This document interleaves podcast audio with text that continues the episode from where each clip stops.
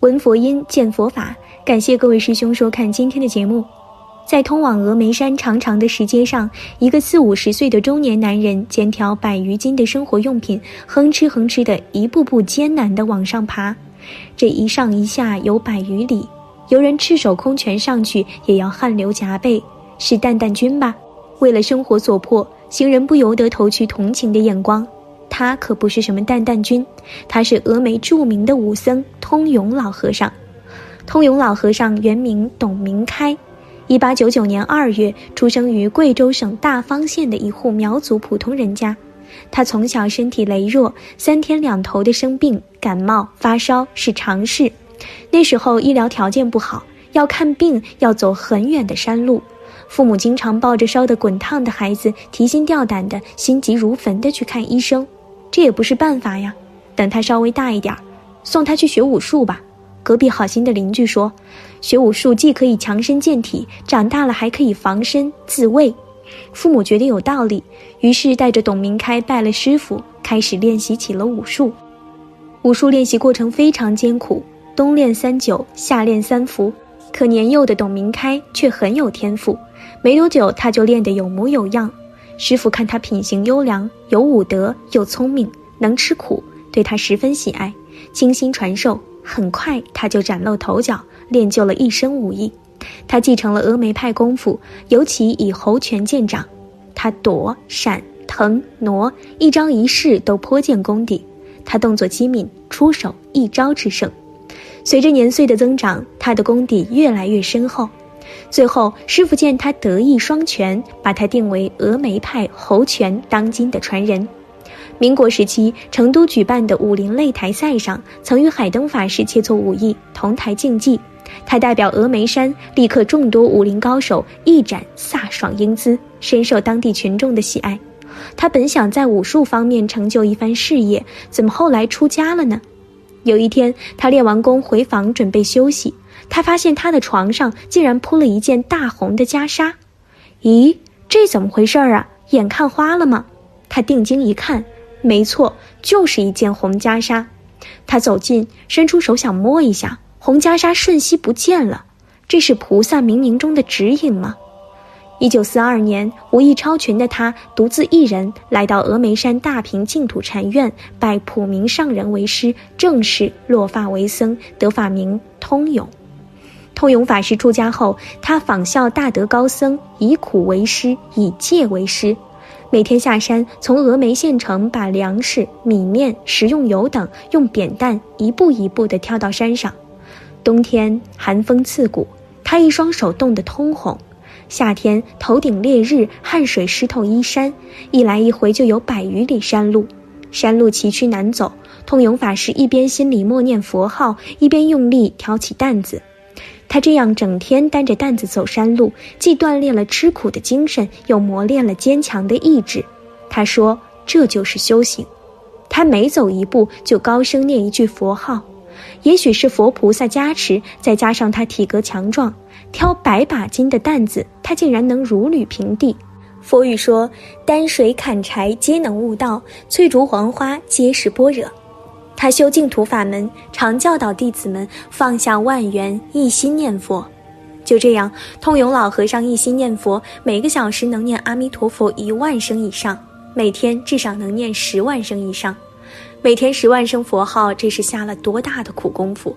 可以说是行住坐卧，一天二十四小时，昼夜不间断。我们普通人一天十万声都难以做到，更何况通永老和尚天天、月月、年年的坚持。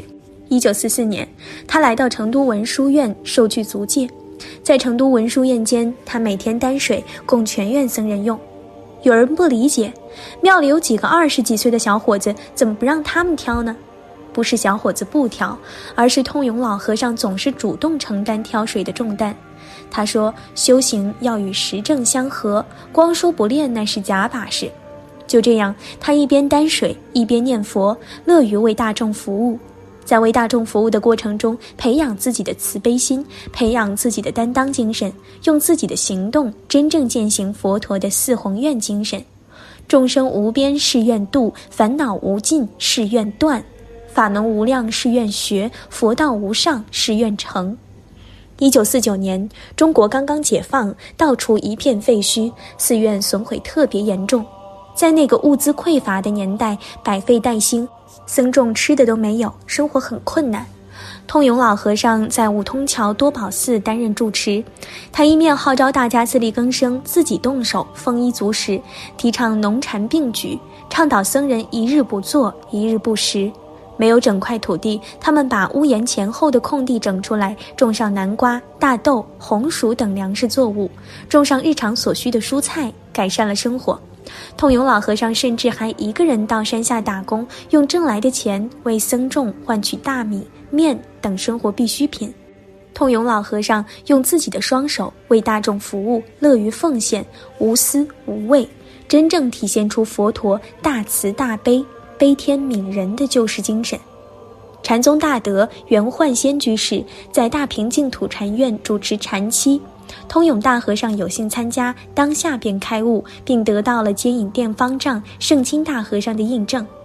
二零一零年四月，一百一十一岁的通永老和尚安然舍报。通永老和尚一生严持戒律，精勤实修，克勤克俭，为大众担水担粮食。不畏艰险，不辞劳苦，放下万缘，一心念佛，坚持每天念佛十万声，保持僧那本色。老和尚高风亮节，在众弟子和僧众中拥有极高的威望，为后人所推崇、所敬仰。是通永老和尚晚年曾经有一段和徒弟间的对话，可谓是当代的禅宗公案，也体现了老和尚修行所悟，值得每个修行人认真看一遍。影片的最后，就让我们一起来聆听这段特殊的对话。徒儿，我天天打坐、读经、磕头，这样努力能成佛吗？师傅，成不了。徒儿，为什么？师傅，因为佛不是打坐成佛的，佛也不读经。徒儿，佛是怎么成佛的？师傅，佛从来没有想过自己要成佛。徒儿，佛都想过什么？师傅，佛天天在想如何把自己的真心施舍，如何让别人好，如何让世界让大家都得到。佛天天想着如何方便别人，天天想着舍下自己，天天想着如何为别人服务，天天想着如何去承担责任，而默默的去付出，不让任何人发现是他做的。只要大家都能好了，都能认识自己的责任，都能理解和和了，不再有任何的要求和欲望的贪图了，他就满足和高兴了，而不需要大家知道他。他从来没有为自己想过什么，也没有想过自己要成为什么，要得到什么，只是想着怎么能把自己的真心全部舍出去。徒儿。所以我天天想着成佛，就成不了佛，是因为我在要求得到。佛是什么都不要的，什么都不为自己有一点打算的，完全是舍得自我的真心行愿之道做出来的。师傅，是啊，佛没有想的事情你都想了，佛想的事情你却不想也不做，能成佛吗？再说，佛也不是成的，而是做人做出来的功德相应。徒儿。那我也要开始舍自己，这样做就可以成佛吗？师傅，不能。如果你是为了成佛而做而舍，那不是舍，而是有求有得失之心，有交换，不能成就。徒儿，那到底什么才是真的舍呢？我该如何做啊？师傅，如果感觉到自己在舍，就没有舍。你知道佛舍的是什么吗？徒儿，是福报和功德吧？师傅，是的，他舍的是无量的德，那你有吗？徒儿，不知道，或许没有吧。师傅，你知道什么是德吗？徒儿，不为自己，好好做人，帮助别人。师傅，这只是形式的表面，是空洞的理论而已。因为你没有达到无私无我的心，所以根本不可能知道什么是无私，什么是无我。你连相都没有破，哪里有功德啊？功和德都是在内心的起心动念之中，是在无相境界，那是内心的意识念头的借道啊。因为你在做人之中，在生活里有太多的私心杂念，有太多的要求妄想，而你根本就不在乎起心动念，也不去注意起心动念。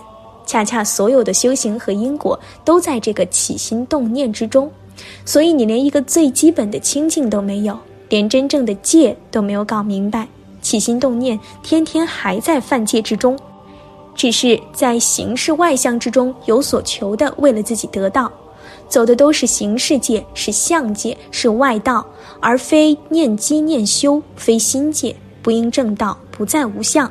所以没有正心真意，没有找到善与德的标准，也没有去掉自我的恶意贪心，更没有功德可言，如何有道啊？图二，那我也要开始舍心修行了。师傅，你知道怎么才叫舍？如何舍？念念都在舍中，都在戒中。你知道舍的是什么？徒儿，舍也有那么多的内容啊，我还真的不知道。师傅。修的内容基础都在这里，你连这个都不知道，只能说你天天在犯戒造业之中。